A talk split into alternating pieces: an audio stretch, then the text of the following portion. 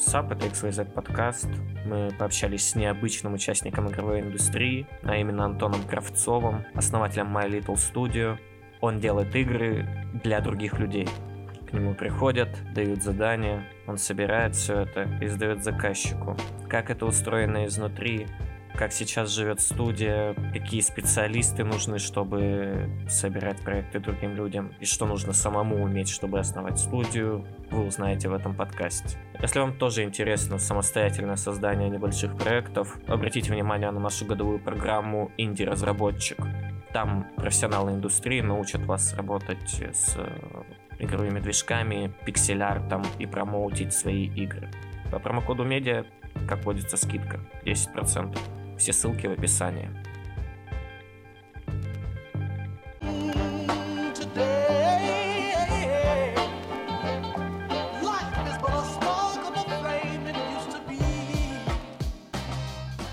У нас э, в гостях Антон Кравцов. Он занимается разработкой игр на аутсорсе э, в студии My Little Studio. О- очень интересно, что такое создание игры на аутсорс. То есть у вас какая-то компания или отдельно человек просит что-то сделать и потом распространяет самостоятельно, а вам платят какую-то фиксированную сумму. Или как это происходит? Есть, короче, разные схемы, можно так назвать. Вообще это настолько, ну, не типичная ситуация, что ее нельзя вот описать по какой-то схеме. Человек просто хочет, чтобы мы ему сделали там даже не, ну, условно, не билд игры, а просто что-то в движке, вот, да, во что можно поиграть, и после этого он пропадает. То есть, ну, я не знаю, что там произошло дальше с игрой. А иногда там есть какие-то прям серьезные люди, например, которым уже нужен именно билд, несколько раз этот билд, Э, и, ну, потом ты эту игру где-то видишь, то есть там, может, в маркете для телефонов э, или в Steam е там страницу. Вот, ну, то есть иногда это куда-то все-таки выходит, иногда это там остается на уровне проекта в самом движке. Давай тогда расскажи о себе, вообще от, откуда ты как пришел в гейм-индустрию и как сделал студию, самостоятельно. То есть, я так понимаю, ты head сейчас студии, CEO, можно сказать модным словом. Как тебя нелегкая занесла в разработку игр? Потому что, fun fact, Антон занимался танцами или до сих пор занимаешься. Это очень интересно, как из танцев попасть в геймдев, потому что у нас много э, необычных кейсов было. Я там общался с level-дизайнером, который был химиком, с арт-продюсером, которая была, ну, каким-то клерком, я уже не помню, там, общались с гейм-дизайнером, которая была юристом. Очень интересно обычно слушать, как люди из таких далеких профессий от геймдева приходят в игровую индустрию и начинают делать игры. Угу. На, на самом деле не было прям перехода, то есть это все параллельно пошло, то есть просто добавилось. Но я, короче, всегда хотел вот что-то такое делать. Мне всегда было интересно, что я в голове думал, вот там я сейчас какую-то игру играю, а вот представляешь, ну как бы я сам с собой говорил, что я сейчас смогу там, вот играю, мне там 5 врагов выходит, а мне не нравится, что их 5, хочу, чтобы было 3. Я быстро там какую-нибудь программу открываю, я тогда не знал какую, то есть движки, я не знал это слово. Вот, я думал, вот какую-то программу открываю, там быстро что-то пишу, и у меня теперь не 5 врагов выходит, а 25. Потом дальше играю, мне там вид оружия не понравился, я снова там быстренько зашел, поменял на другой. Ну, то есть мне нравилось вот это вот, что я там могу играть в какую-то любимую игру и еще и сам ее менять там в сторону, в которую мне нравится. Вот, но, естественно, я даже не знал, как это делается, ну, в плане игр, то есть, что движки там есть, не движки, вот.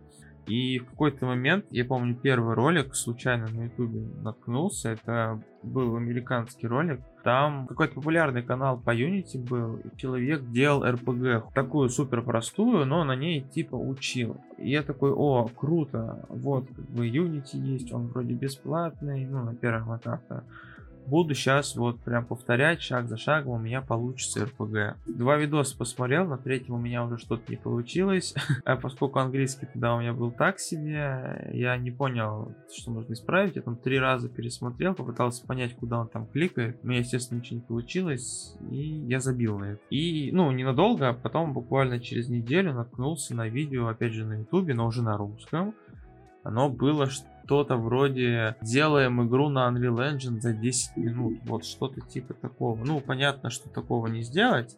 Но тогда я такой, о, это же то, что мне нужно. Вот вот что я хочу. Слушай, но эти 10 минут, они всегда превращаются из серии, ты так полминуты посмотришь, такой, так, а где это? И сидишь такой 10. Где эта кнопка, да? Ну, э, там не было, естественно, прям игры, то есть э, там человек, по сути, ну, показал Unreal Engine, поставил несколько ассетов на карту, ну и как бы по этим ассетам побегал. Ну, то есть он там взял заготовку шутера от первого лица, э, из ассетов там построил какую-то башню и по этой башне попрыгал, пострелял в стены. Вот была его игра за 10 минут. Но я такой, о, да, это игра, вот, повторил это, думаю, ну все, вот, есть там Unreal Engine, по нему вроде есть какие-то гайды на русском. Сейчас я буду что-то делать. Еще нашел группу ВКонтакте, где там типа разработчики все сидят. Ну, не все, а кто нашел тоже эту группу. Вот, и что там на стене иногда спрашивают там что-то по движку, им реально отвечают. Я такой, все, вот, э, вот, как бы и документация моя, по сути, на русском есть видео на ютубе. Сейчас я буду делать. Что решает сделать первым делом разработчик игр? Конечно же хоррор. Я там заморочился, начал какой-то сюжет писать и начал параллельно программировать пытаться. И я помню, что дверь, просто вот дверь обычную, ну то есть вы подходите, у вас там триггер, типа нажмите Е, чтобы открыть. Нажимаете, она открывается, вы там заходите, она закрывается. Потом вот такую дверь я делал около месяца первый раз. Как бы она делается за минуту, если что, там три функции. Ну ладно, четыре вместе с тем, чтобы еще и виджет появлялся. Я делал это, ну реально месяц. Каждый день после универа там садился или там после работы. И такой, так, я делаю дверь, как это сделать? То одно не получалось, то другое. Там разным людям писал на этот в эту группу ВКонтакте скрины выкладывал с кодом, типа, у меня не получается, помогите. Вот спустя месяц я эту дверь сделал, как-то ну, почувствовал, что все-таки что-то может получиться. Ну а дальше как был такой путь гайдов и документации, и помощи там в разных пабликах. Но это именно программистский, наверное, путь. Потому что сейчас я ну, не программирую, сейчас я больше вот Project Manager, вот это вот все, то есть больше какие-то управленческие функции и больше функций именно общения с людьми, чем вот, ну, непосредственно программирование. А я вообще на самом деле считаю, что ну, короче, человек должен разбираться в той сфере, которой он управляет. Если, например, я управляю программистами, по-хорошему мне бы немного понимать в этом. Например, вот приходит человек, ну, заказчик, скажем, он говорит, я хочу вот такую-то игру, делайте ее там за неделю. Ну, или говорит, сколько вам нужно времени на это. И мне нужно понимать, сколько действительно на это нужно времени. Ну, там, например, хорошему программисту, плохому, там, среднему и так далее. Потому что, например, я такой подумаю неделю, а программист мне скажет, слушай, ну это вообще три недели. И мне нужно понять, кто из нас прав. То есть э, вот он действительно прав, что это три недели. Или это реально можно сделать за неделю, просто ему лень сейчас, поэтому он говорит, что это три недели. Ну и то же самое с заказчиком. То есть он придет, скажет, хочу вот это за неделю. Мне опять же надо понять, можно это сделать там в нормальном режиме за неделю. Или на это вообще уйдет полгода, и это нельзя сделать за неделю.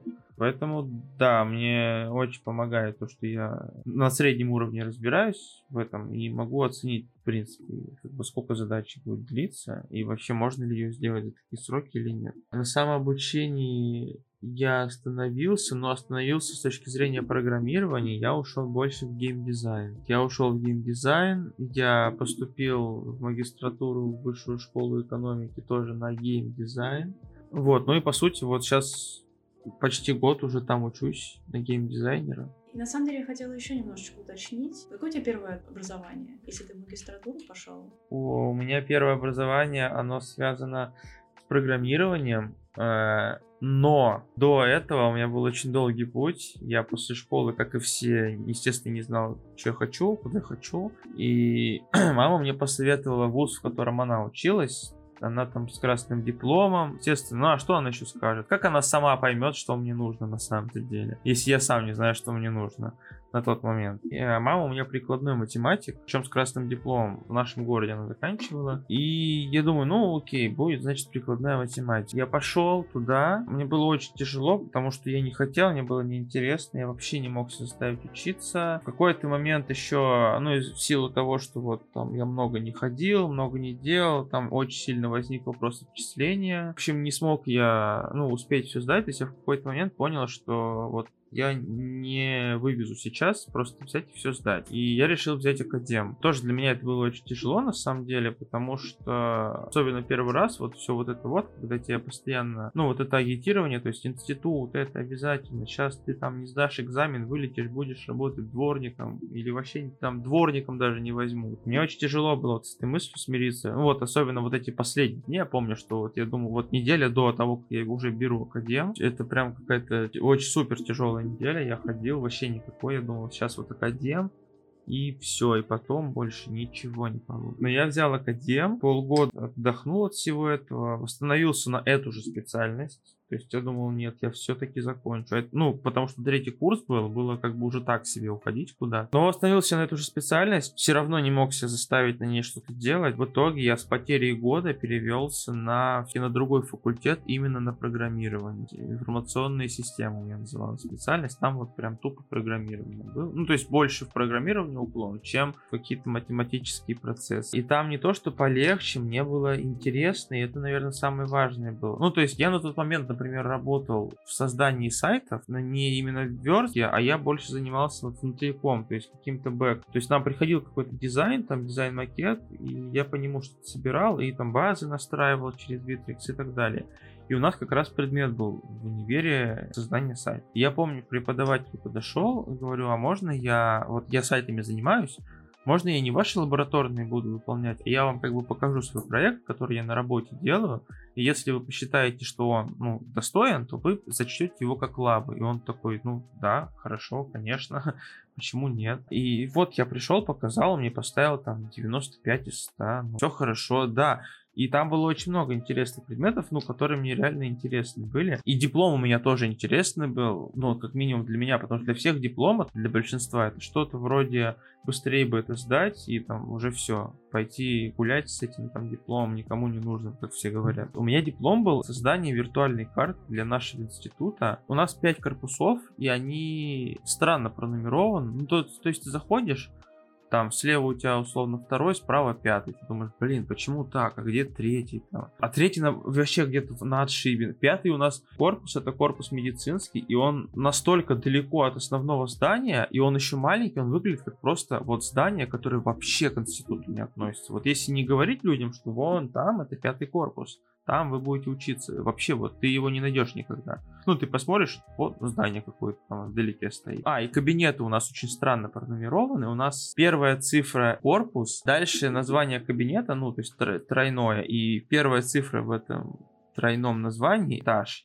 То есть у нас, например, три 323 это третий корпус, третий этаж. Но как бы без объяснения человеку, фиг он в этом разберется. Идея приложения была, что человек э, вводит, где он сейчас находится. Ну, то есть он же может понять, где он сейчас находится, посмотреть вокруг, там найти номер кабинета и вводит, куда ему нужно. И ему там строится маршрут по ИАТ, вот у нас институт называется ИАТ, ему маршрут по ИАТ строится, типа, куда ему нужно пойти. И вот я сделал такую приложуху, прям собрал ее под телефон. На защите я уже показывал ее с телефона. Комиссии очень сильно понравилось. Они там мне предложили сделать ее полноценной, естественно, бесплатно.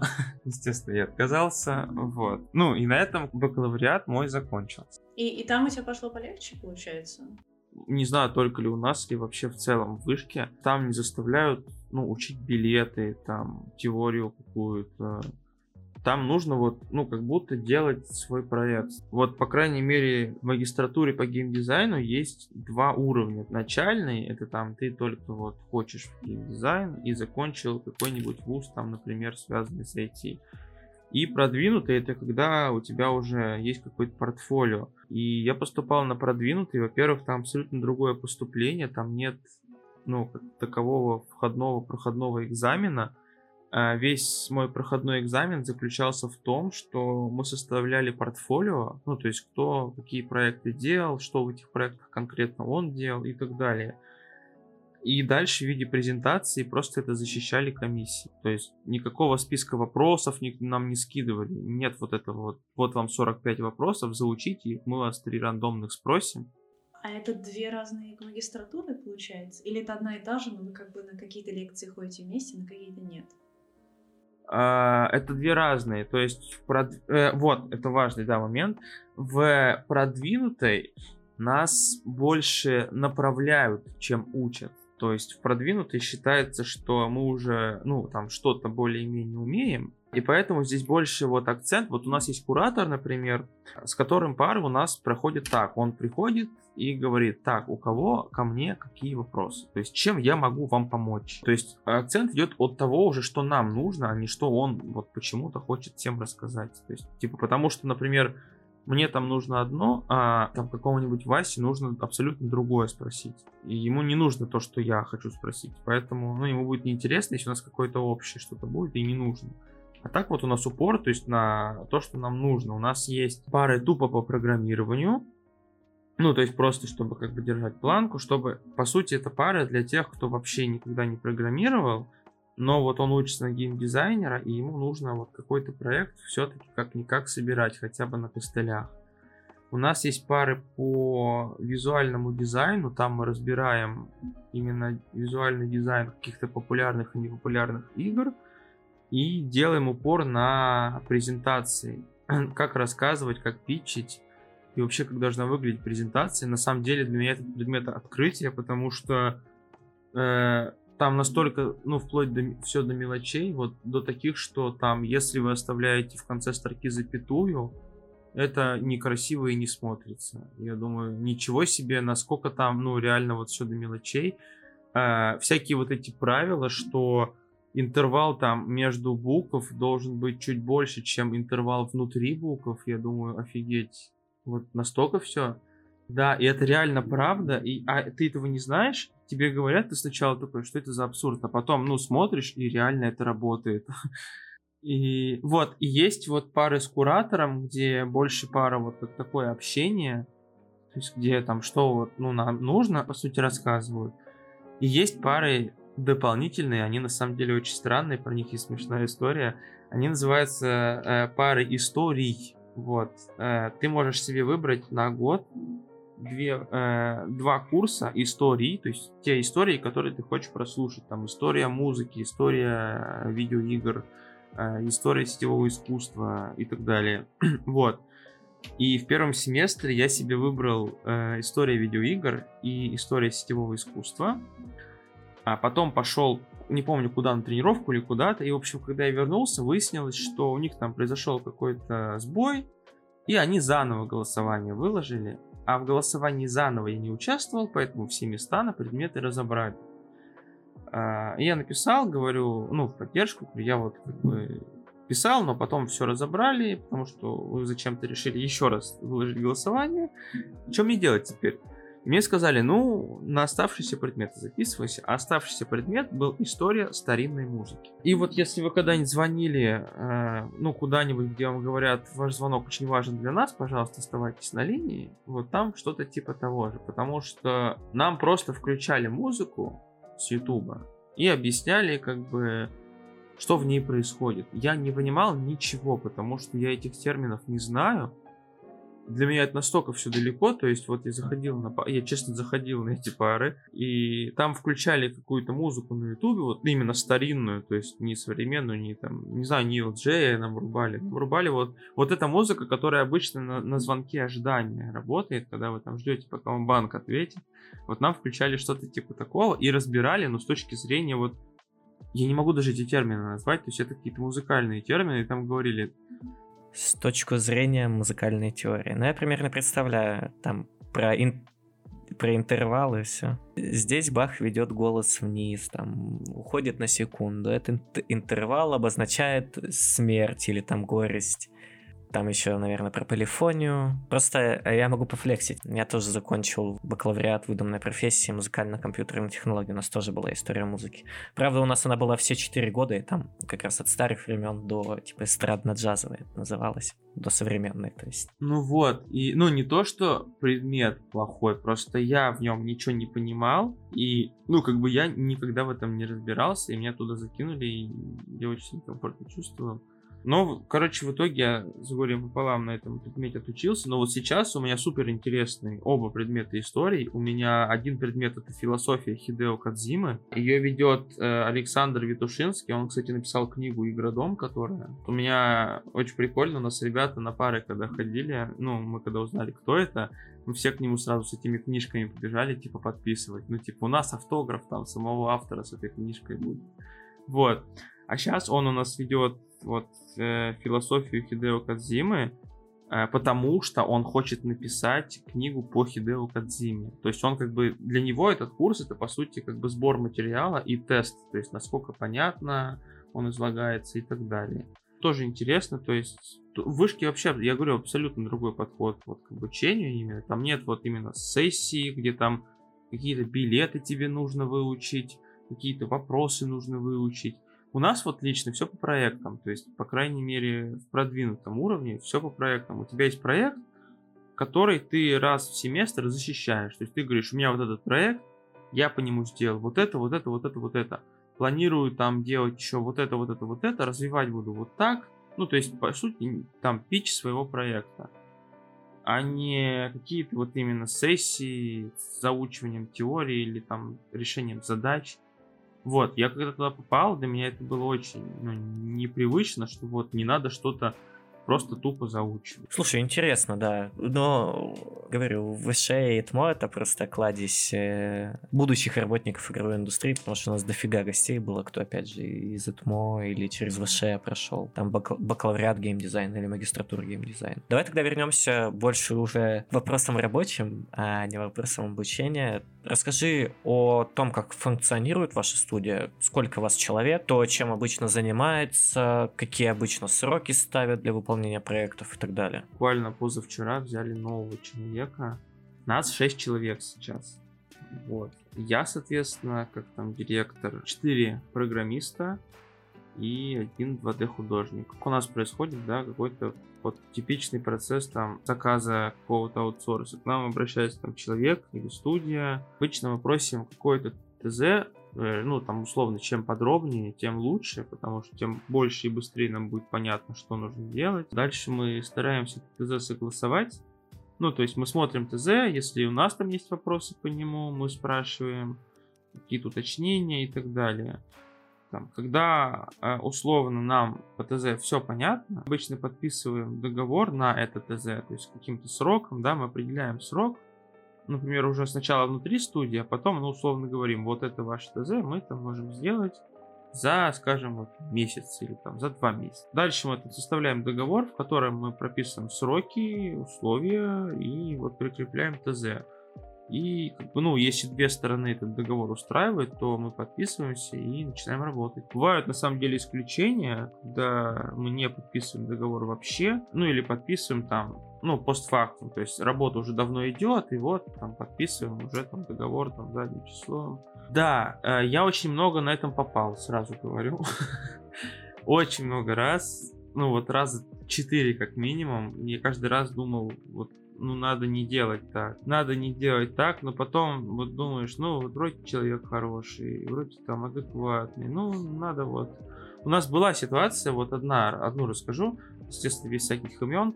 Uh, у нас был заказ на создание комбо-системы. Там uh, был персонаж, который может комбинировать 4 стихии, и в зависимости от того, какие он комбинирует, там разные атаки происходят. Вот, и был у нас заказ на такую комбо-систему э, с конечным сроком, причем даже подписан договор был. То есть, ну, вот срок там разработки такой-то, оплата там. Ну, вот пункт, в котором э, мы прошляпились, это пункт оплата после того, как все будет готово. Вот. И, в общем, к концу срока мы столкнулись с интересной деталью, что э, заказчик нам обещал анимации для этой комбо-системы. Анимаций нет. А, без анимации мы не можем сделать эту систему. И мы пишем, то есть, ну, я писал, я говорил, хорошо, окей, там мы будем ждать, сколько тебе надо. Оплати, пожалуйста, у нас срок закончился, у меня ребята работали, нужно как бы им что-то дать за это.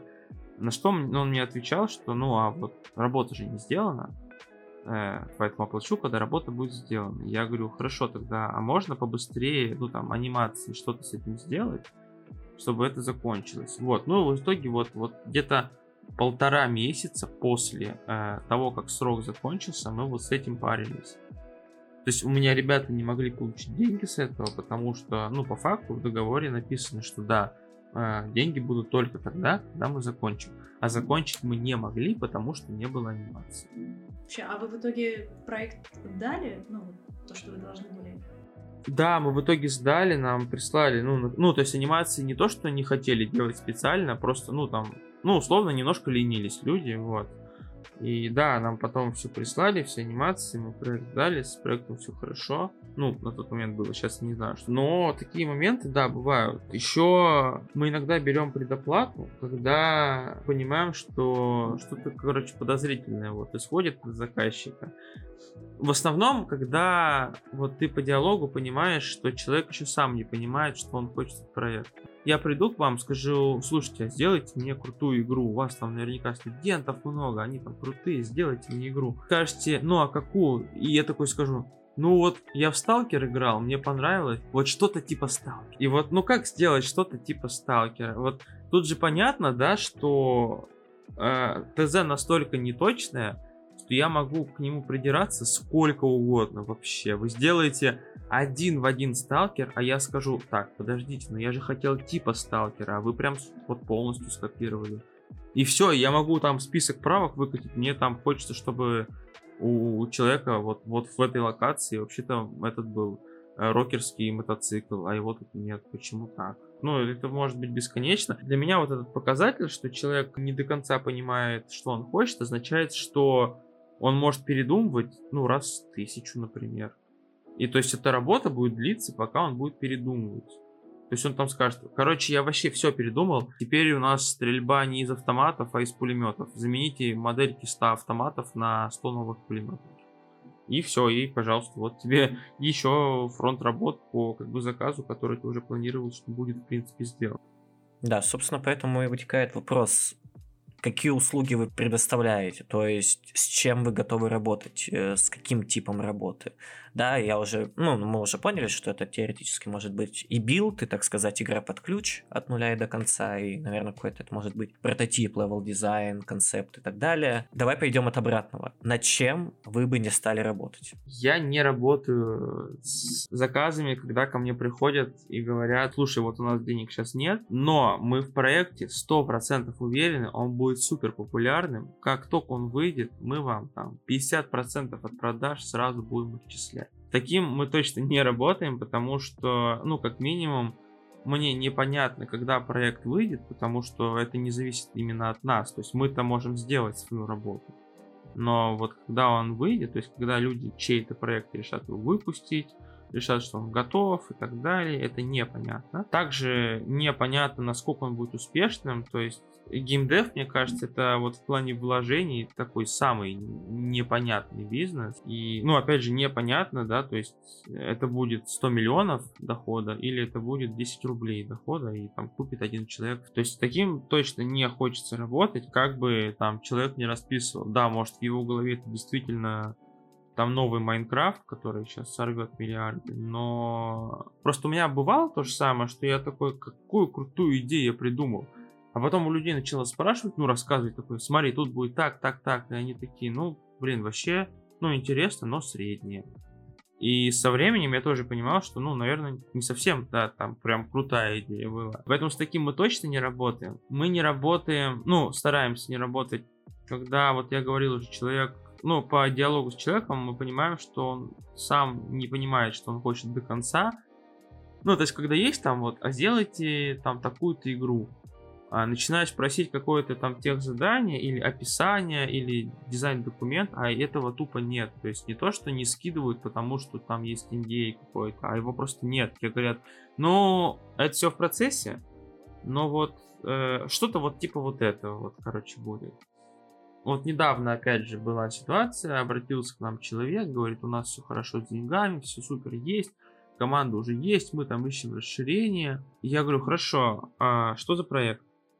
Мне говорят, ну, онлайн-проект, что-то типа Destiny. Я говорю, хорошо, я понял. Что-то типа Destiny в каком плане? В плане, что есть рейды, в плане, что там градация стволов, там, с обычного до легендарного. Ну, то есть в каком плане? Он говорит, ну, это онлайн-шутер, сессионный, но стрельба там как в Destiny. А в Destiny, ну, я просто фанат Destiny, если что, там почти каждая пушка по-разному стреляет. И я говорю, хорошо, есть у вас там документ, который можно почитать, то есть вот, где это все подробнее описано. На что мне человек говорит, я уже все описал, что непонятного, вот такой у нас проект. Причем проект не на старте, то есть, насколько я понял, проект уже сколько-то месяцев разрабатывается. Я говорю, хорошо, дайте тогда какое-то видео, то есть того, что уже есть. Я посмотрю, как у вас это работает. А вам ничего не дают? Как так? Если вы будете что-то интегрировать в другой проект? Да, да, вот. А, ну, на это мне отвечают, что сначала там нужно подписать всякие договора, точно решить, что мы работаем вместе, а я ну, не могу решить, что мы работаем вместе, я не вижу, над чем мы будем работать. Э, непонятно вот вообще над чем работать. Как только непонятно над чем работать, непонятно и сколько это будет длиться. Деньги тут на самом деле не главное. То есть э, у меня было в начале вот этого пути представление, что да главное, чтобы платили бы много, а потом вот на некоторых таких, а вот на некоторых таких обжиганиях я уже понял, что ты больше потеряешь с этого, то есть тебе там пообещают миллион в месяц, но ты за этот миллион в месяц настолько устанешь вот от общения с этим человеком, от этой работы, что этот миллион тебе вообще не нужен будет. Этот проект закончишь и подумаешь, господи, слава богу, он закончился. А я, может, еще и не закончишь, потому что там какие-нибудь терки начнутся, и тебе в итоге скажут, слушай, вообще ты сделал не так, как мы хотели, а мы тебе, пожалуй, не заплатим. Слушай, а как вообще ты относишься к таким кейсам плохим? Как к опыту. Вот они... У нас очень много было плохих кейсов. Ну, я могу много про них рассказывать. Я вот два примера уже привел, есть там куча еще. Но они для меня как опыт и для ребят тоже. То есть мы учимся тому, э, на что обращать внимание при там каком-то начальном общении и как нам потом понимать, нам надо работать с этим человеком или с этими людьми или нет. Я почему спросила про плохие кейсы? Они могут очень сильно демотивировать. Вот. А если какой-то, может быть, рецепт... Ну, условно говоря, если у тебя, ты хочешь только начать студию, верно? И вам вот попался какой-нибудь такой интересный клиент. Есть какой-нибудь способ, знаешь, мотивировать команду обратно? Если, ну, уже вот получилось так, как получилось. Прям конкретной таблетки к этому, к сожалению, нет. Вот, как говорят, вот это типа волшебная таблетка, там сейчас выпьешь, там все пройдет, игра напишется сама и так далее. Но, ну, э, у меня просто ребята все понимающие, то есть, когда у нас такое происходит, я как бы сразу по факту говорю, что вот произошло так и так. Ну, и когда как бы мы берем заказы, на самом-то деле, я тоже как бы говорю, что, ребята, вот человек, ну, там, предлагает столько-то, а делать будем вот это, но, я говорю, по ощущениям, например, да, вот, ну, что-то типа не так, ну, или там, пока что не понимает, что он хочет. У нас заказы работают не так, что я, что я что-то нахожу и там даю, говорю, все, делайте, мне без разницы. Типа, что у вас там получаться будет, не получаться. Мы как бы заказ обсуждаем конкретно с теми, кто будет его выполнять. То есть вот ко мне приходит там с какой-то игрой, и я потом, ну, закидываю там в общий, например, диалог, говорю, так, вот есть такая-то игра, я бы там, например, хотел вот тебя и тебя на этом проекте видеть. Э, вы вообще как там, хотите, не хотите, вот, готовы, не готовы и так далее. Мы как бы проекты обсуждаем сначала с заказчиком я, а потом непосредственно с теми, кто будет этот проект делать. Поэтому ребята просто, наверное, сразу как бы, сразу более подготовлены к какой-то вот, возможно, такой ситуации чем просто слепо делать. Вот. Слушай, ну у вас шесть человек, э, и ты сказал, ты кого-то хочешь на каком-то конкретном проекте видеть. А сколько вы единовременно, параллельно делаете проектов? Пять проектов. Четыре проекта на аутсорсе и один вот наш. Это вот игра Beyond the Darkness. Но с ней пока немножечко притормозили, потому что вот эти четыре аутсорсных проекта, они уже там давят по срокам и, ну, и по количеству, в принципе, задач. Давай маленько в прошлое переместимся. Расскажи о том, как студия вообще появилась, из чего она началась, и как ты вообще ее смог сделать. Нужен был какой-то стартовый капитал, просто нужные знакомства, или ты сам начинал работать как рядовой работник, пока обрастал новыми коллегами? Тогда вернемся опять же к тому моменту, когда я вот в процессе был обучения вот этому вот программированию, да, только. Вот я учился программированию, я даже тогда создал Twitter и группу ВКонтакте. И я, короче, специально с того момента Twitter не удаляю. Он висит у нас в закрепе, ну, в ссылках в группе ВК я специально не удаляю, чтобы иногда можно было зайти и поностальгировать, потому что там есть прям первые-первые посты. То есть, когда мы только-только, вот, когда я только-только что-то начинал в геймдеве делать. Там даже есть видос какой-то не до РПГ, который я там первый-первый делал, на каких-то ассетах пытался собрать. Подожди, вопрос тогда, а вы до сих пор его ведете? Нет, нет, он простаивает, наверное, с 19 года, но он просто там есть, чтобы... Это как, это как, короче, фотография для меня. То есть э, иногда по приколу я могу там кому-то, ну, из знакомых, кто такой там говорит, вот, у вас там вот эта игра, вот это. Я говорю, так ты зайди на этот твиттер, посмотри, вот с чего это начиналось все. Там, с картинок, с постов. Ну, это прикольно для меня. То есть там, вот, э, август 2017 года, я только сейчас вот зашел посмотреть. Э, ну, то есть прикольно посмотреть, вот с чего это начиналось. Для меня просто это интересно. У меня то же самое с Beyond, то есть у меня по Beyond есть оригинал самого первого дизайн-документа распечатанный.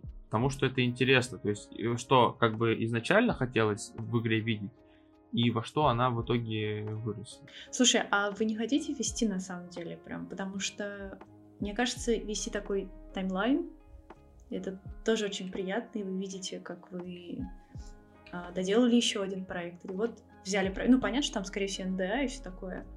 Да, ну мы ведем, но вот, к сожалению, пока идет очень сложно. Я вот буквально... А, кстати, получается, я соврал, нас 7 человек, потому что у нас еще есть девушка, которая отвечает за ведение наших социальных сетей. И вот посты стали стабильно появляться, да, в них вроде бы есть контент, ну и в моем понимании достаточно красивый визуальный именно контент, то есть картинка бросается в глаза, но как-то вот это не раскручивается. Вот. Наверное, я больше разбираюсь в управлении, чем в маркетинге. Поэтому вот так все. Но это на самом деле печально. Вот. Мы бы очень хотели, чтобы это все как-то раскручивалось. Ну, потому что, на мой взгляд, вот контент, который есть в постах, он интересный. То есть, мне кажется, что была бы аудитория, ей бы было интересно. Но вот эти вот вопросы типичного СММщика, типа, а где ее собрать, там какая-нибудь реклама, закупка, вот, они для меня очень далеки, поэтому пока вот это тяжело идет. Но в любом случае мы ведем и как бы не собираемся бросать ведение вот этого всего. А как вы клиентов находите и кто вообще эти люди чаще всего? В общем, почти каждый э, наш клиент это какая-то прям отдельная супер история. Самое смешное, наверное, в этом, что мы их уже года два не ищем, нас находят. Я уже два года не выкладываю каких-то вот постов, никуда, ни реклам, что вот студия готова брать проекты. Нас обычно, ну, сами находят. Возможно, по каким-то старым постам или старым, ну, там, по, типа, знаешь, связям. То есть там кто-то один сказал, слушай, хочу игру сделать, а другой ему, о, а я вот у тех ребят делал, они вроде нормальные, обратись к ним. Вот один из самых, наверное, интересных проектов, которые мы сейчас делаем, это Эпицентрум в Steam тоже есть страничка. Это вот мы на аутсорсе его делаем для ребят из Fair Games. Очень странно мы с ними познакомились. Я у себя в городе пошел на не- некоторые бизнес-тренинги, которые типа учат тебя, как вести дело вот там с самого начала. Ну, такие супер банальные, но просто там был интересный куратор у меня, и интересные задачи были, поэтому я там стал ходить. В какой-то момент он мне такой подходит, говорит, слушай, у меня вообще есть знакомый в геймдеве. Они там уже, ну, достаточно раскрученные, там игры делают давно. Хочешь, я там попрошу его с тобой пообщаться, на тему того, вообще, как вам, ну, развиваться, там, куда идти. Ну, короче, вопросы там ему позадавать можно было. Я говорю, блин, круто, да, конечно, давай, все. И вот он мне скинул контакты, мы с этим человеком созвонились. Ну, э, изначально тема созвона была, что я задал какие-то общие вопросы, там, как развивать студию, как там проекты делать и так далее. А, и вот мы созвонились, мы общались, общались. В какой-то момент он говорит, слушай, а вообще, я вот посмотрел там ваш сайт, вашу страницу, вы какие-то прикольные ребята, а не хотите вместе поработать? Мы вам там проект на аутсорс дадим, и вы попробуйте сделать, посмотрим, что из этого получится. Ну, естественно, я согласился, потому что как бы это для нас, ну, там, уже студия, которая уже выпускала игры, то есть которая в этом что-то понимает. Поэтому мы, естественно, согласились сразу. Вот, и мы уже с ними работаем больше полугода. Нас все супер-мега устраивает, их тоже все устраивает. Максимально продуктивное сотрудничество. Но вот насколько случайным оно было, ну, то есть начало. А, и очень много таких историй. То есть Второй пример с, вышки уже приведу. Обратился к нам паренек с вышки год до полтора назад. Э, тоже там попросил делать ему проект. И пока мы делали ему проект, у него была подруга тоже с вышки, которой нужно было с чем-то помочь. Я уже даже не помню с чем, какая-то механика. В итоге э, подруга теперь для нас это человек, который нам делает почти весь level design, почти все презентации на всякие питчи. То есть насколько, опять же, было ну, невозможно угадать, да, вот такое сотрудничество. Давай тогда перейдем к твоему основному проекту, или даже не основному проекту, а просто к твоему проекту, который не разрабатывается для кого-то. Расскажи о Beyond the Darkness. Что это вообще? Откуда оно появилось? Из чего состоит игра? Потому что я когда гуглил перед записью подкаста Beyond the Darkness, первое, что выдавал Google, это какой-то такой трешовый ужастик, э, то ли итальянский, итальянский, наверное, 70-х годов. Я подумал, нифига, это, это какой-то дип, дип отсылка или ты фанат би-муви типа ужастиков? Нет, э, я расскажу. На самом деле у нас было очень много идей проектов, которые мы хотим сами реализовать. То есть мы постоянно хотели там не только на аутсорс работать, хотели что-то свое делать. И стали думать, ну, в какой-то момент. Мы, кстати же, образовались, по сути, из просто студентов. То есть у нас э, в институте был, ну, так называемый VR-отдел. Это просто... Э, вообще у нас был э, ЦМИТ, это Центр молодежного инновационного творчества. Вот, они теоретически есть по всей стране. Это что-то типа места, в которое ты там приходишь и стараешься какой-то свой проект делать, а в свое время Смит предоставляет там аппаратуру или там какие-то знания. Вот. И туда привезли VR-шлем. Естественно, вот этот вот HTC, который проводной, уже старенький, ну там из которого 20 тысяч проводов тянутся к компьютеру, которым не повернуться даже. Вот. И, ну, я в этот VR-отдел меня попросили прийти, потому что я уже что-то вроде понимал в движке, и там вот было два паренька, которые только пришли, и которые тоже что-то хотели программировать, но вообще не понимали, что. И вот по сути-то начинали мы оттуда, то есть мы там что-то пытались, что-то думали, и вот у нас там очень много идей игр возникало, но мы их в итоге отметали. Кстати, мне за одну вещь очень обидно. Мы как-то придумали идею, то у нас, ну, это фэнтезийное РПГ, но ты играешь за душу, у которой нет тела и которая сама ничего не может сделать, но ты можешь на время вселяться в разных врагов. Ну и, соответственно, перенимать их скиллы. То есть ты там залетел в скелета лучника, ты теперь там бегаешь, стреляешь в остальных. Есть такая игра.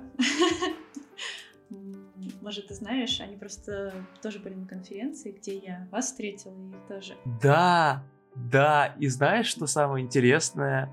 Ну, я не говорю, что мы первооткрыватели, то есть нам эта идея пришла в голову года 3-4 назад, мы что-то попытались, у нас где-то, наверное, даже есть исходник с этими телепортациями из одного врага в другого, ну, потом как-то забросили, и я потом вижу вот игру с этой идеей на конференции, и она причем успешная, и я думаю, блин, почему мы тогда не развили эту идею, почему мы бросили это? Вот же игра с этой идеей смотрится, ну, прям хорошо, круто. Да, если что, мы, да, слушателям, кто, может, пропустил этот подкаст, это Memory Lost. Мы общались с разработчиком. Вот, и она, она крутая, она очень круто сделана. Я видел демку, мне очень понравилось. С другой стороны, стало очень обидно. То есть, я думаю, то, что ты смотришь как бы на идею, которую ты планировал сделать 4 года назад, но забросил. А она, оказывается, успешна. Но у нас тогда на самом деле опыта не было такого, как сейчас, поэтому мы бы в любом случае именно тогда ничего годного не сделали. Вот, и возвращаясь к Beyond the Darkness, э, проект тоже претерпел супер много изменений. Я вот говорю, что если почитать тот дизайн-документ, который был в начале, и посмотреть, что из себя игра представляет сейчас, это вообще разные игры. Осталась, наверное, только концепция, что там есть девочка. Хоть гендерная принадлежность осталась. Да, э, изначально, я расскажу, короче, вкратце, что хотелось изначально а потом, что есть сейчас. Изначально мы такие, а давайте, это хоррор, но в изометрии, потому что от первого лица слишком много хорроров. И там основная идея, что у девочки есть лампа, которая позволяет ей видеть скрытые предметы. Ну, то есть лежит ключ на тумбочке, ты его не видишь, пока туда лампой не посветишь. Посветил, нашел ключ, собрал его и идешь дальше. И вот мы сделали эту механику, а потом сели такие, так, ну и что с этой механикой сделать? Первые там три элемента, возможно, будет интересно так поискать.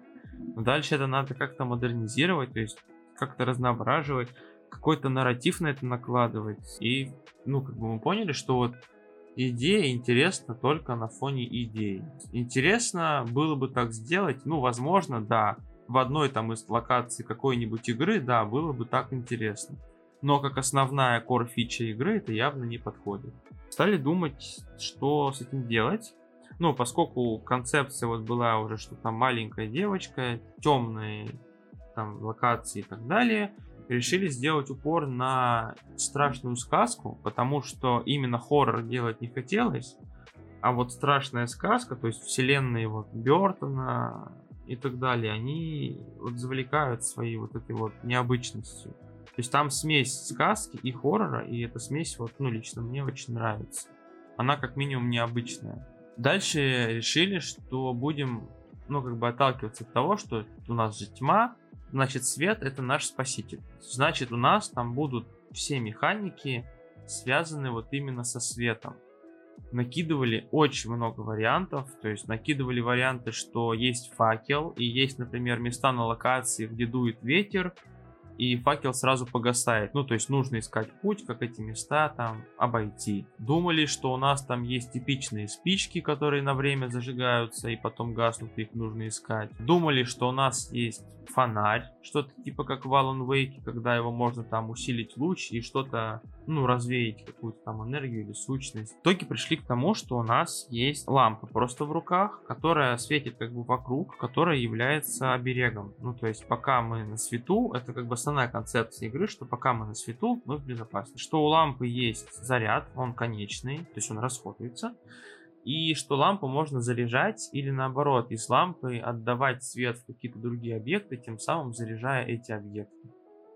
Вот, то есть пришли к концепции, что у нас есть один световой источник, взаимодействие все с ним, и концепция вот это свет равно жизнь. Вот, она уже как-то более-менее устаканилась, более-менее стало понятно. Окей, лампа есть, а что происходит с нами, когда нет лампы, когда нет света? Придумали вторую концепцию, это концепция одержимости, мы назвали это одержимость. Это тоже своего рода эффект, который копится, когда, соответственно, у тебя нет света. Вот, при этом эффекте мы решили сделать упор именно на создание атмосферности, при накоплении вот этой полоски одержимости. У нас на экране начинает темнеть постоянно, ну, естественно, лампа все меньше и меньше горит, начинает темнеть именно вокруг, по углам, там, ну, то есть вот в местах, где действительно должно быть прям супер темно. Начинают появляться силуэты различные, к которым, ну, естественно, не стоит подходить в этот момент. И музыка постепенно меняется на шепот. Этот элемент мне понравился очень в Hellblade. Там очень круто это сделано. Вот. Ну, что вот у этой главной героини такая небольшая шизофрения. Она там постоянно какие-то шепоты слышит. Для меня первые там несколько раз это было очень крипово, потому что ты начинаешь вслушиваться в этот шепот, это реально какой-то там бред группы сумасшедших, и с этого действительно становится не по себе. Да, но он еще и звучит как изнутри тебя, в общем, суть вот в чем. Да, да, вот, вот в плане звука ребята очень круто поработали, и в плане атмосферности, то есть я вот игру, вот Hellblade, я прошел просто вот, как вот я запустил, вот я пока не прошел, я не встал, и для меня больше, вот если спросят, вот что там больше всего, наверное, стоит отметить, я скажу вот именно атмосферу. То есть не боевку, даже, возможно, не сюжет, хотя там интересный сюжет, ну, именно завязка, что она там идет спасать своего возлюбленного. Э, вот, очень много там открытых моментов, над которыми стоит подумать. Ну, то есть не напрямую говорится, но вот именно атмосфера, то есть вот что это, во-первых, там слабая девушка, да, которая, ну, по идее не может это осилить, но все равно идет там что-то пытаться, которая еще постоянно слышит эти голоса, которые ей постоянно говорят, что она ничего не сможет. Ну, это, блин, в плане атмосферности это очень круто. И я, по-моему, кстати, где-то слышал новость, что эту игру сделали чуть ли не 6 человек.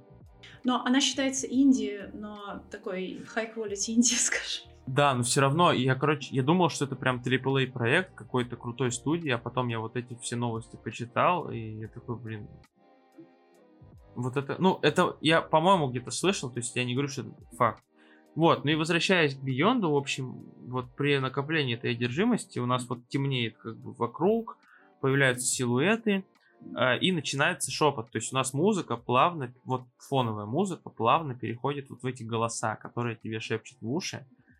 И дальше, если, соответственно, с этим ничего не сделать, то есть нигде не найти заряд, не зарядить лампу, то какой-то из силуэтов, которые, ну, находятся в пределах видимости, э, срывается с места, просто хватает тебя и, типа, утаскивает в темноту.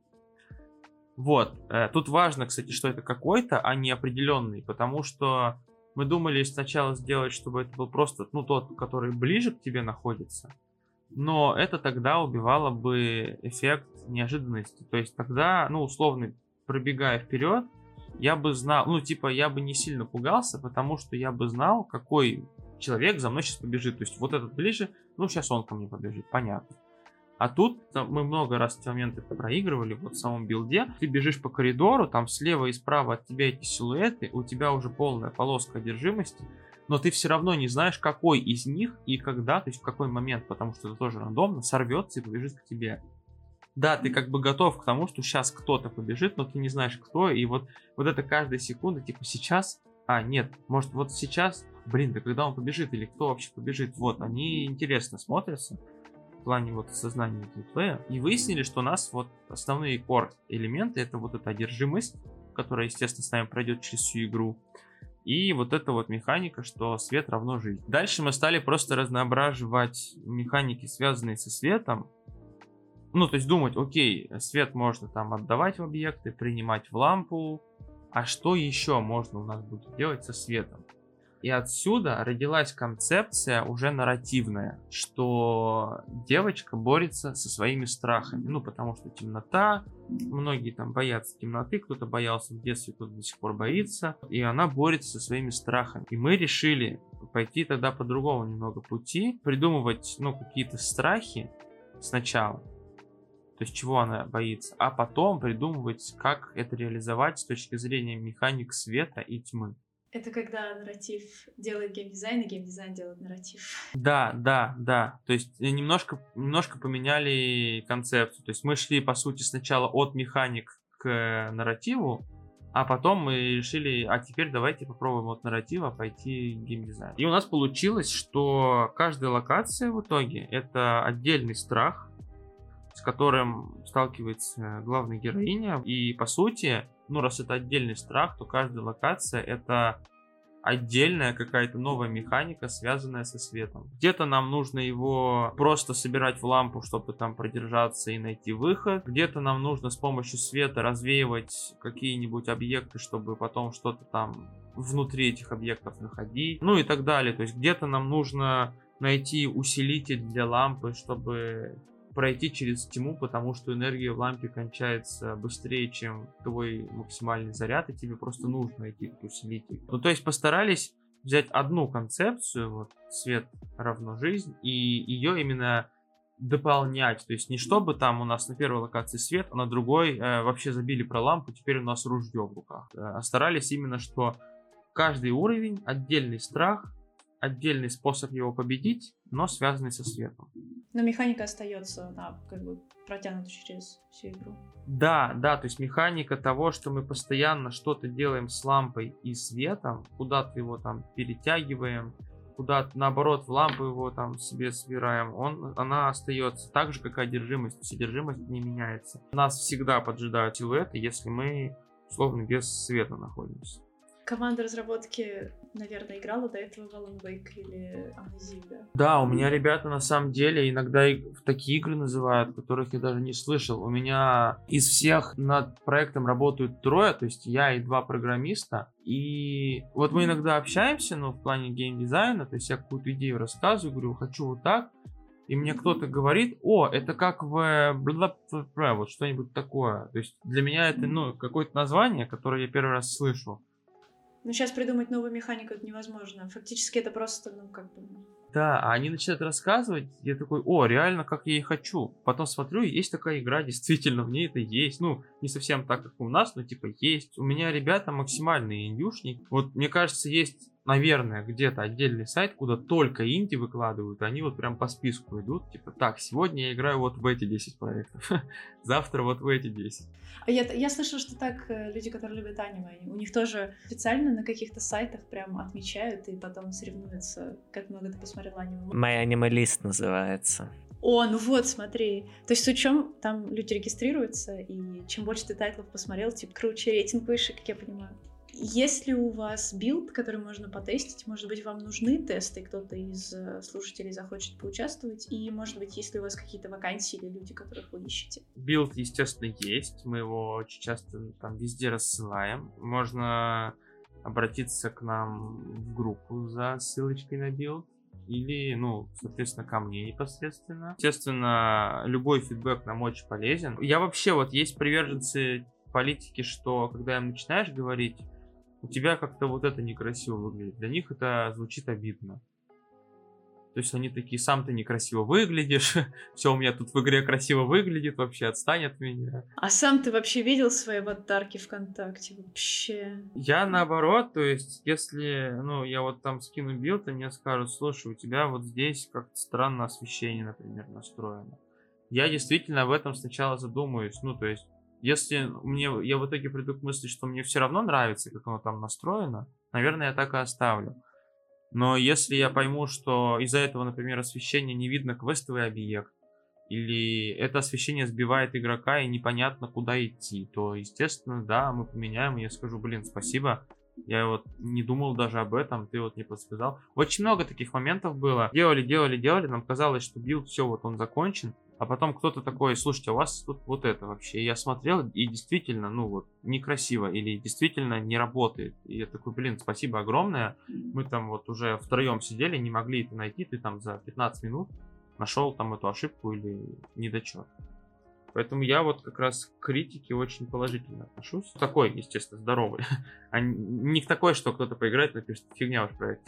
После такого, наверное, я ничего не переделаю, потому что там нет конструктива. Да, мы, кстати, ну, частенько в группе тоже делаем пост, что вот там наш билд, потестите, и можете там отписаться нам в группу, сообщения, если там что-то нашли или хотите что-то вот, ну, привнести, думаете, что вот это тоже зайдет и так далее. Каким-то фидбэком всегда добро пожаловать. В плане вакансий, наверное, Тут надо два направления рассматривать, то есть вакансии куда, на аутсорс или на именно этот проект. Естественно, что, ну, если это аутсорс, то да, это за какие-то уже деньги, но в основном сейчас именно спрос программистов, потому что, ну, почему-то так, какой-то визуальный контент люди, видимо, все-таки находят в виде ассетов. Ну, по крайней мере, вот в последнее время к нам обращаются именно за программистами, а не там за игрой под ключ или за 3D-модельками. Ну, или, может, просто я там не там условно сижу, где люди такое ищут. В плане нашего проекта, в плане Beyond, да, в принципе, много чего нам нужно. 2D художник нам нужен, потому что хочется все посты подкреплять какими-нибудь артами. То есть это было бы круто. Наверное, level дизайнер было бы хорошо, потому что вот сейчас у нас там 8 уровней в игре, ну, планируется. Из них 6 уже готовы по механикам, но вот по level дизайну готовы только 2. То есть тут бы тоже помощь можно оказать. А с остальным, наверное, все нормально. То есть по геймдизайну, в принципе, закрываю вопрос. Ну, я иногда там советуюсь либо там со своими ребятами, либо с кураторами из вышки. По саунд-дизайну у нас есть э, студия, которая там условно, ну, в момент, когда мы им напишем, скажем, все, у нас есть деньги, у нас есть билд, вот мы готовы, делайте нам звуки. Они готовы нам все звуки и озвучку записать, поэтому с этим все нормально. Ну и в целом, наверное, все. То есть, по сути, level дизайнер и какой-то визуальный контент. То есть там 2D художник, иллюстратор, что-нибудь вот такое. Ну вот, да, если нас кто-то слушает и заинтересован, да, свяжитесь с Антоном, мы все ссылки оставим. Выходим, вы, вы, выходим потихоньку на финишную прямую. Я думаю, нам стоит закрыть гештальт о разработки в кризисное время как-то на вас повлияла нынешняя ситуация, да, там от курса доллара до каких-то санкционных воздействий? Как сейчас ощущения по разработке? Что-то будет меняться, какие-то пайплайны, что-то отложится? Что вообще думаете? Как планируете обходить что-то и так далее? Вообще, у меня смешное впечатление от этого, потому что в плане количества получаемых нами ресурсов, у нас, наверное, ничего не поменялось. Никто там из наших заказчиков не стал условно платить меньше.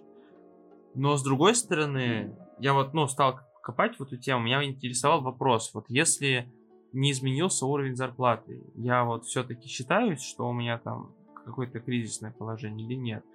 И на самом деле выяснилось, что да, потому что был очень простой пример. Что-то типа, что это все измеряется количеством того, сколько ты можешь купить на эти деньги. Ну, например, тебе платят 50 тысяч в месяц, и ты можешь купить 50 книжек. Теперь тебе как бы вроде, ну, столько же платят, 50 тысяч в месяц, но книжек ты можешь купить уже 3. Получается, что если так на первом уровне смотреть, как бы доход не поменялся, вроде платили 50, осталось 50, но с точки зрения вот общей ситуации, да, оно поменялось.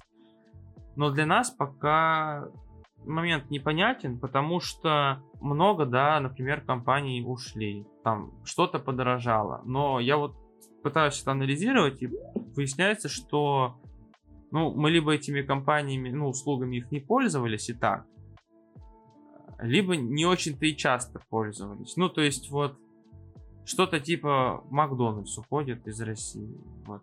Как бы нам никак с этого, если честно. Но вот уходит и уходит. Я там худеть наконец начну, перестав есть в Макдональдсе. Вот. Какие-то товары, ну да, дорожают, но опять же, да, есть там товары, ну, какой-то первой необходимости, они более-менее в адекватном состоянии. По именно финансовым договоренностям со сторонними вот компаниями, с нашими партнерами, я говорю, они не уменьшились пока что.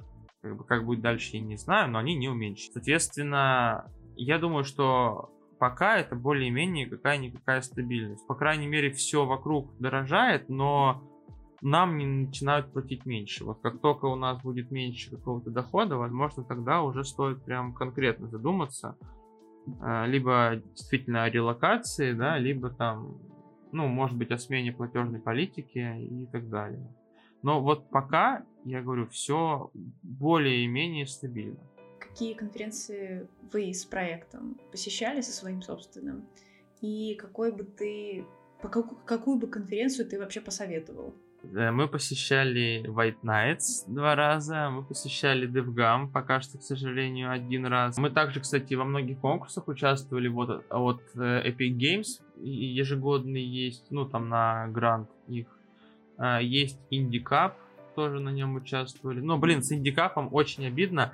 Э, я в этот раз подался на Indie Cup, а потом выяснил, что один и тот же проект нельзя два раза подряд подавать. и очень сильно расстроился, потому что очень хотелось подать. Э, и на конкурс грантов от вышки подавались. Кстати, последний раз взяли там призовое место первое. Вот, выиграли небольшой грант себе. Очень довольны и пустили его на разработку игры. Что посоветую? Вообще, на мой взгляд, все выставки супер крутые, потому что там идет огромный обмен опытом. То есть вот мы приехали на White Nights первый раз. Непонятно, что там делать. Вот я приехал, поставил стенд и... Ну, а, что дальше? Вот что мне дальше делать? И, ну, то есть первый раз было сложно разобраться, но вот я потом уже понял, что вот эти выставки это огромный конвейер. Вот прям супер воронка. То есть тебе начинают подходить люди из разных там студий. Кто-то там какой-то СММщик, кто-то какой-то директор студии, кто-то специально от другой студии приехал искать проекты на финансирование. Кто-то просто другой индюшник, ему заинтересовал ваш проект, он захотел спросить. Кто-то другой индюшник, он хочет про свой проект рассказать. И вот этот вот конвейер, он работает, работает, работает, работает. И очень все быстро, то есть нет такого, что ты час с кем-то разговариваешь, 10 минут это супер максимум. К тебе приходит человек, вы такие, я такой-то, ты такой-то, что ты хочешь, что я хочу, все, пока, идет следующий. Визиточки, пока. Да, да, визитки, это прям лайфхак был. Это, наверное, первый совет, который я скажу всем, кто там первый раз едет, сделайте, пожалуйста, визитки, потому что там ни у кого нет времени вот ждать, пока вы ему номер продиктуете, покажете там свой ВК или почту скинете. Все такие, дай визитку, я пошел. Все, у меня нет времени, я хочу еще вон на те стенды зайти, а потом пойти там домой. И на визитке лучше написать, что за проект. Да, на визитке надо максимально короткая информация, напомнить, кто ты, потому что у меня была кипа визиток, и я понимаю, что у каждого столько же в конце, и он не помнит каждый проект, поэтому на визитке важно написать, типа, кто ты, чтобы вот прочитав вот это, человек вспомнил, а, это вот этот, с которым я вот там-то общался насчет вот этого проекта. И дать контакты, то есть э, мы, типа, что-то типа, привет, мы там вот над этим проектом общались, вот контакты, там вот там группа ВК, вот там номер телефона, если там QR-код на визитке, вообще идеально. Мы вот это поняли уже на первой выставке, но слава богу нам подсказали, мы визитки, по-моему, уже делали с QR-кодами, но у нас баннер который Rollup, у нас он, к сожалению, был без QR-кода, вот тут мы не подумали, ну, потому что мы раньше его заказали, чем нам сказали, что лайфхак с QR-кодами очень сильно работает. Но там, я говорю, там супер все быстро, и это максимальный обмен опытом. Как-то к нам вот на первый White Nights подошла, я бы сказал, женщина, даже не девушка, она такая в возрасте, с виду вообще не примечательная, и она начала спрашивать про проект, и я понимаю, что она задает какие-то супер правильные вопросы. Ну, то есть, как будто она очень давно вот в этом всем вертится. А у нее бейджик было не видно, я все старался разглядеть, пока с ней общался. И в какой-то момент я разглядел, и я выяснил, что она из этих, из ID э, Software, которые Quake делают. Ничего себе! Да, и, и, и я сейчас просто общаюсь там с разработчиками Quake. Ну, понятно, что не она напрямую, но она там работает. То есть она реально приехала из США в этот день на White Nights посмотреть проект. Не дала там контакты, естественно, она мне потом не ответила по этим контактам, но вот это общение, оно было очень крутое. И там много таких, ну, Mail.ru там куча, их просто куча. То есть вообще прикольно, вот ты стоишь, там приходят другие инди-разработчики, интересно, то есть что у других послушать. А потом приходят вот, вот эти вот, ну, киты, то есть там человек из ID Software. Прикольно очень сильно пообщаться, потому что, ну, блин, это Quake. На нем сколько людей выросли на там первом Quake. Вот. И там очень много вот ребят из таких студий. Из NC Soft приходили ребята. Ну, много, короче, какие люди вот именно из популярных студий подходили. И дело даже не в том, что потом вы там контракт какой-то с ними заключите, и вот у вас будет много денег на, там, этот, а, господи, на финансирование. С ними просто интересно пообщаться, они могут там подойдут, скажут, вот это некрасиво, потому что, блин, мы так 10 лет назад сделали, пришли к вот таким результатам, лучше сделай вот так, например. Ну и там много мерча на этих выставках, это прям отдельная тема. Там все, все вот эти компании популярные, типа ВКонтакте, Одноклассники, всякие паблишеры, все привозят свой мерч, просто все. Портфели, сумки, панамы, кепки, брелки, обложки на паспорт, там что только нет. Там, мне кажется, одеться можно, просто приехать в майке и шортах, а уехать там в одежде на год вперед. Да, еще сумочки и наклейки, и стикеров просто. И ты потом... Да, стикеры на каждом стенде стабильно были, да. И единственное, что я заметил различие между White Nights и DevGam, что White Nights больше про мобил. То есть э, на White Nights приезжают больше именно паблишеры и инвесторы по мобилкам. То есть там ищет именно больше мобилки. Ты можешь, да, естественно, приезжать с ПК игрой, она там тоже, ну, если она интересная, всем понравится. Поехать, чтобы найти себе инвестора или паблишера, то, наверное, все-таки вот White Nights больше про мобилки. DevGam больше про ПК игр. Ну, это, по крайней мере, как я заметил. И как потом мне сказали ребята, которые уже, ну, несколько раз ездили туда и туда.